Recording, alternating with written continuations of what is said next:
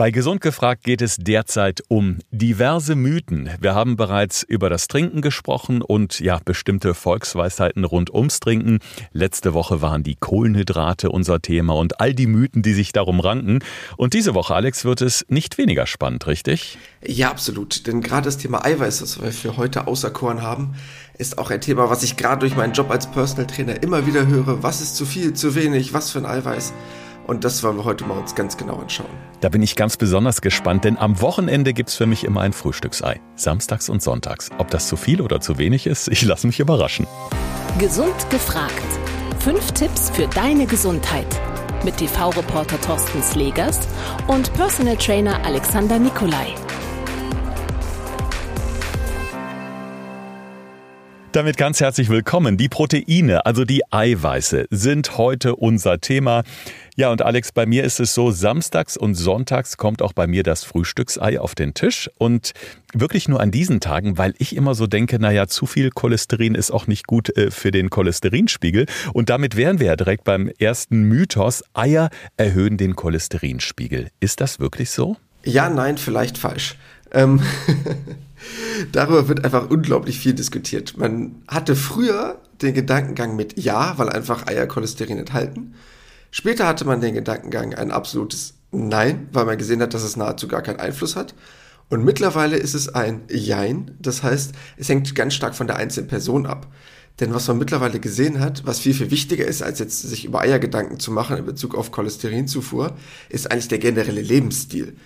Das heißt, wenn man jetzt Leute befragt hat oder hat da Studien dazu gemacht, wie der Eierkonsum ist, war eigentlich gar nicht der Eierkonsum entscheidend, sondern es ging vielmehr darum, was sie sonst für einen Quatsch gegessen haben. Und da ist man eigentlich mittlerweile viel mehr von überzeugt, weil du kennst ja bestimmt beim Cholesterin so Gutes und Schlechtes, ne? LDL, HDL, hast du ja bestimmt schon mal gehört. Du gehört habe ich davon schon eine ganze Menge, aber ad hoc könnte ich dir jetzt nicht genau die Unterschiede erklären, da bin ich ehrlich. Okay, um es mal einfach zu sagen, ähm, über das Cholesterin überhaupt ist ja ein ganz wichtiger Bestandteil eigentlich auch im Körper, weil die für Zellmembranen verantwortlich sind, wie eine Zelle auch gut funktioniert in seiner Idee der Umsetzung, aber es geht hauptsächlich bei LDL, HDL oder guten und schlechten Cholesterin darum, was für Fette nehme ich generell zu mir. So. Und der entscheidende Punkt dabei ist eigentlich der, was esse ich für Fette? Sind das gesunde Fette, wie zum Beispiel Omega-3-Fettsäuren aus dem Lachs, worüber wir schon gesprochen haben? Oder ist das einfach nur Quatsch aus vorgefertigten Wurstwaren? Ist das frittiertes, paniertes? Ähm, ja, das sind einfach Sachen, die wirklich schlecht sind für den Körper. Bei deinen Geschichten bezüglich dein Frühstücksei am Wochenende brauchst du dir gar keine Gedanken machen. Weil wenn du in der Woche deine zwei, drei Eier isst, das kannst du komplett vernachlässigen. Wenn du beim Rest kein Schwachsinnsfett isst, hast du alles richtig gemacht. Also es ist im Grunde wieder der ausgewogene Mix am Ende, wo wir uns doch eine Menge erlauben können, wenn wir es nicht übertreiben. Das kann man, denke ich mal, so unter diesem Mythos als Fazit ziehen. Ja, gerade bei dem Thema Eier ist das wirklich so. Der restliche Lebensstil ist viel entscheidender als zwei, drei Eier die Woche. Da braucht ihr euch wirklich gar keine Gedanken machen zu Hause, unsere ZuhörerInnen, was ihr da verzehrt. Macht euch viel lieber Gedanken dafür, welche Wurst morgens aufs Brot kommt oder ob es gerne mal irgendwelche frittierten Sachen vom Fastfood Händler eures Vertrauens gibt, äh, darüber würde ich mir viel mehr Gedanken machen. Ja, also Freiheit für die Eier. Ich freue mich auf mein Frühstück morgen früh.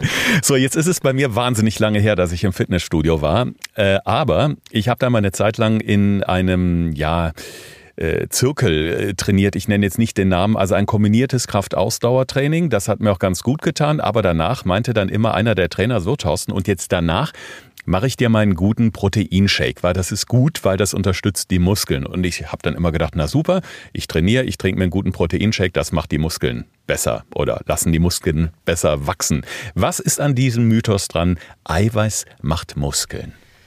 In einer gewissen Form und Weise natürlich schon. Weil, wenn man sich überlegt, woraus ein Muskel besteht, kann man sich ganz einfach vorstellen, ist ja letztendlich nur ein Stück Fleisch, ist es eigentlich nur Eiweiß und Wasser in hauptsächlicher Bestandteil. Natürlich sind da noch ein paar andere Bestandteile drin, wie Fette und eingelagerte Kohlenhydrate in Form von Energie. Aber grundsätzlich bestehen halt Muskulatur nur aus Eiweiß und Wasser, mehr nicht. Das heißt, da kann man natürlich auf den Gedankengang kommen, ich brauche Eiweiß, dann bekomme ich Muskulatur. Aber halt leider auch wirklich nur, wenn ein Trainingsreiz erfolgt. Das heißt, wenn ich kein Training habe, wird auch keine Muskulatur kommen. Das heißt, Eiweiß in den Körper reinzuschmeißen in der Hoffnung, dass man Muskulatur bekommt, das wäre cool, dann wäre mein Job aber super easy, weil da würde ich mit meinen Leuten gar nicht mehr trainieren brauchen und jeder sehe super aus. Deshalb von dem Gedanken muss man sich leider verabschieden. Aber man weiß, dass durch körperliche Aktivität der Eiweißbedarf nach oben steigt. Das heißt, normalerweise hat man so einen Eiweißbedarf von so 0,8 Gramm pro Kilogramm Körpergewicht. Gehen wir gleich noch ein bisschen näher drauf ein. Und der kann durch Sport schon auf 1 oder 1,2 steigen. Deshalb stimmt es grundsätzlich schon. Aber sind wir ganz ehrlich, wenn man jetzt kein Veganer oder Vegetarier ist, sind die meisten Leute schon bei über 1 Gramm pro Kilogramm Körpergewicht. Und ähm, dann ist ein Eiweißshake nicht unbedingt vonnöten, außer man hat im Sportbereich was ganz Großes vor. Aber es erklärt ja unter anderem auch, dass man etwa bei Fastenkuren darauf achten sollte, dass man genügend Eiweiß zu sich nimmt. Ich habe es gerade selber in einem Fernsehexperiment mit dir zusammen, Alex, ja auch wiederum getestet. Ähm, in dem Moment, wo ich längere Zeit auf Nahrung verzichte, muss ich schauen, dass ich genug Proteine zu mir nehme, weil nämlich sonst der Körper irgendwann hingeht und sich das Eiweiß aus meinen Muskeln eben holt, um Energie zu produzieren. Also auch da, denke ich mal, kann man es ein bisschen vergleichen, dass eben sportliche Aktivität und Eiweiß, da muss man schon ein Auge drauf halten. Ja, das ist ganz wichtig. Das ist nämlich ein komplett anderer Aspekt in der Betrachtung. Deshalb gut, dass du das mit reinwirfst, weil Eiweiß ist nicht an Energiegewinnung normalerweise großartig beteiligt. Das heißt, wenn du jetzt irgendeine körperliche Aktivität hast, geht dein Körper immer an die Kohlenhydrate, die du ihm zugeführt hast am Tag. Das sind mal mehr, mal weniger. Und halt parallel an deine Fettreserven. Die sind bei jedem Menschen auch mehr oder weniger vorhanden, aber in einer gewissen Menge immer da.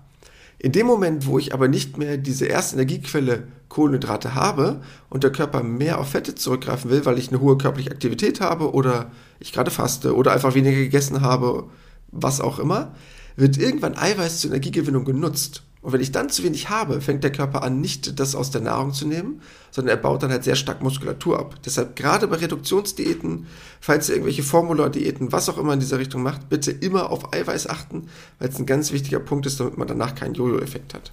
Es wird ja nirgendwo so viel diskutiert wie in der Ernährung oder über die Ernährung. Und es gibt jede Woche die Zeitschriften, wo die tollsten neuen Ernährungsformen präsentiert werden mit prominenten Gesichtern und fröhlich strahlenden Menschen. Und eines dieser Themen, was mir jetzt aufgefallen ist, ist das Thema pflanzliches Eiweiß. Da hieß es nämlich, pflanzliches Eiweiß ist gesünder als tierisches Eiweiß. Nein. Was steckt dahinter? Kann man komplett vergessen. Ähm, der Körper braucht generell jegliche Form von Eiweiß und am besten hat er sogar eine, gerne einen Mix daraus. Ob man jetzt aus ethischen Gründen aus Fleisch verzichtet, ist etwas anderes. Aus rein biochemischen Gründen wäre es nicht gut, erstmal so gesagt. Man kann alles auch vegetarisch oder vegan lösen.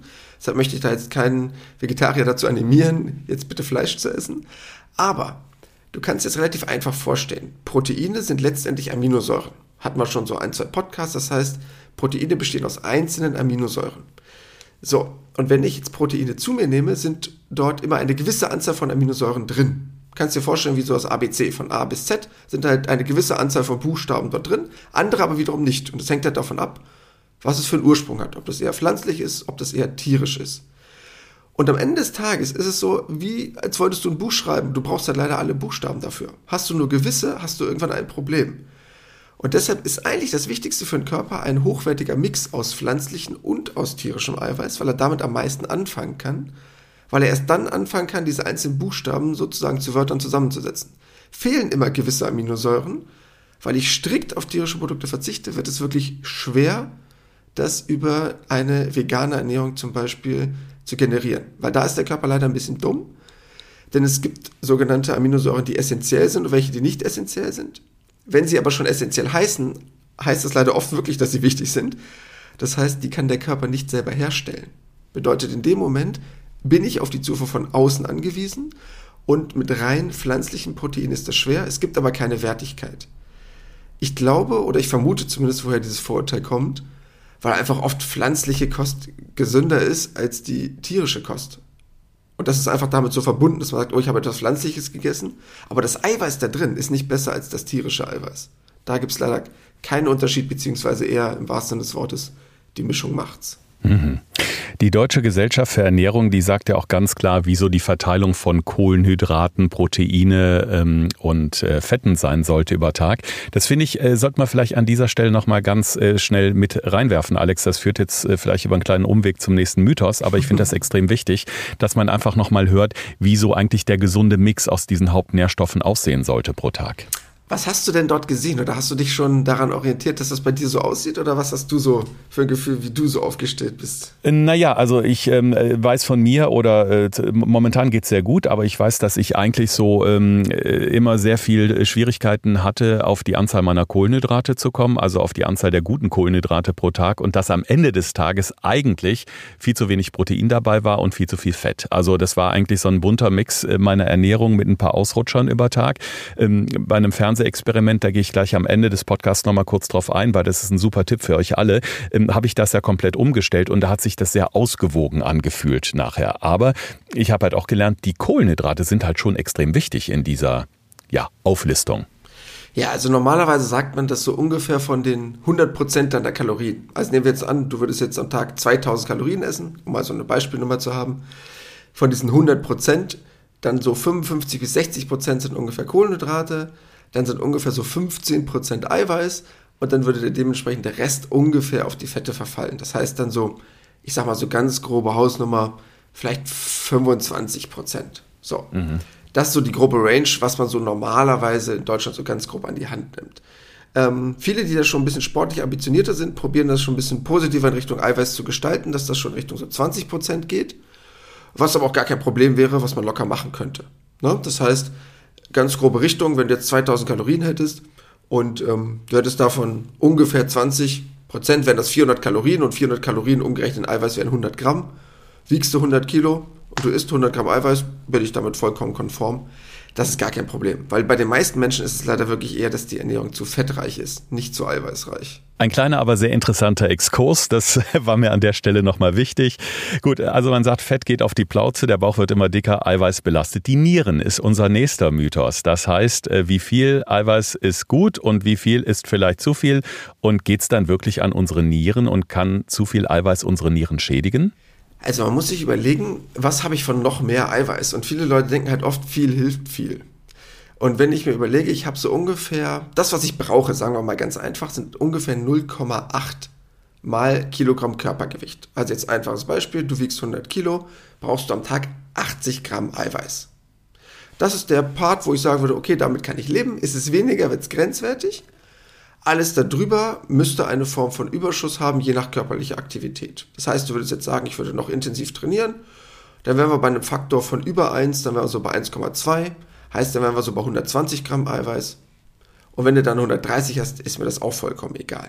So, damit kann ich ganz entspannt leben. Man kann so ganz grob als Faustformel sagen, Faktor 2 bin ich noch dabei. So, das heißt, wenn du jetzt bis zu 200 Gramm Eiweiß hast, ist das schon eine ordentliche Menge und man muss sich dann Gedanken machen, ob du das überhaupt brauchst. Aber erstmal wäre es kein Problem, wenn du das hättest. Das Ding ist nämlich, zu viel Eiweiß muss der Körper in Harnstoff ja umwandeln. Das heißt, das muss ja dementsprechend über die Niere filtriert werden, aus dem Blut heraus und das ist letztendlich eine relativ starke Belastung für die Niere. Und wenn ich das dauernd habe und zu oft, hat die Niere schon eine gewisse Aufgabe, die sie jeden Tag, jede Woche, jeden Monat im Leben zu stemmen hat. Und dann kann das irgendwann dazu führen, dass so eine gewisse Form von Niereninsuffizienz, Nierenschwäche entsteht. Aber das ist eigentlich nur der Fall, wenn ich da mich extrem eiweißlastig ernähre. Weil wenn du bei 1, 1,2 liegst, ganz ehrlich, mit einer gesunden Niere ist das gar kein Problem. Wenn man da jetzt nicht mit tausenden von Shakes nachhilft ähm, oder sich extrem fleischreich ernährt, kommt man eigentlich selten über 1,5 oder 2. Und bis dahin könnte ich noch relativ entspannt damit leben. Damit wenden wir uns dem nächsten Mythos zu und den haben wir ja in Teilen vielleicht gerade schon so ein bisschen beantwortet, Alex, denn äh, auf meiner schlauen äh, Frageliste steht hier ähm, der Mythos 50 Gramm Eiweiß reichen aus pro Tag. Jetzt wiege ich so um die 100 Kilo, die Damenwelt natürlich äh, weiter drunter. Ähm, kann man das so pauschalisieren? Also lass uns das wirklich nochmal im Detail gerade klären. Äh, ist das so 50 Gramm die Marke, die wir pro Tag wirklich erreichen sollten? Nicht drüber, nicht drunter, also möglichst genau? Also ganz ehrlich, das ist ein ganz komischer Mythos, weil das ist leider so unfassbar abhängig von deinem Körpergewicht und von deiner körperlichen Aktivität, dass es Menschen gibt, bei denen 50 Gramm Eiweiß am Tag super ausreichen und ich bei anderen sagen würde, oh mein Gott, äh, du brauchst 250 Gramm Eiweiß. Also deshalb, äh, den Satz kann man mal komplett vergessen, weil stell dir mal vor, du hast eine Frau, die wiegt 50 Kilo und hat keine große körperliche Aktivität und sportlich macht die auch nichts, dann ist 50 Gramm vollkommen okay. Da würden schon 45 Gramm Eiweiß reichen. Wenn du jetzt aber als Typ äh, 100, 110 Kilo wiegst, bist durchtrainiert, bist zwei Meter groß und bist Footballer dann würde ich sagen, jo, also 200 Gramm brauchst du mindestens am Tag, vielleicht sogar eher 250, mein Freund. Okay. Also, deshalb äh, ist komplett pauschal. Ihr könnt euch ganz grob merken, wenn ihr euer Körpergewicht in Eiweiß esst am Tag, in Gramm, reicht das aus, dass man damit gut entspannt durch den Tag kommt. Ein bisschen weniger kann ich noch mit leben, also so 0,8. 1,2 für den ambitionierten Freizeitsportler, ähm, bis zu 1,5 für den, der wirklich im Fitnessstudio wohnt und das gerne von innen sieht. Ähm, und alles andere ist A, rausgeschmissenes Geld, beziehungsweise B, belastet es auch den Magen, weil zu viel Eiweiß ist auch schwierig. Und dabei fällt mir noch ein ganz wichtiger Tipp. Ähm, Leute, die denken, man könnte das ganze Eiweiß in eine Mahlzeit packen, bitte nicht. Der Körper kann nicht so viel Eiweiß auf einmal verstoffwechseln. Also Leute denken, ich mache mir so einen Eiweißshake mit 50, 60, 70 Gramm Eiweiß. Ja, das geht im wahrsten Sinne des Wortes nach hinten los. Okay. Um das mal so stehen zu lassen. Und deshalb Eiweiß möglichst über den Tag verteilen. Das ist nicht so wie Kohlenhydrate oder Fette.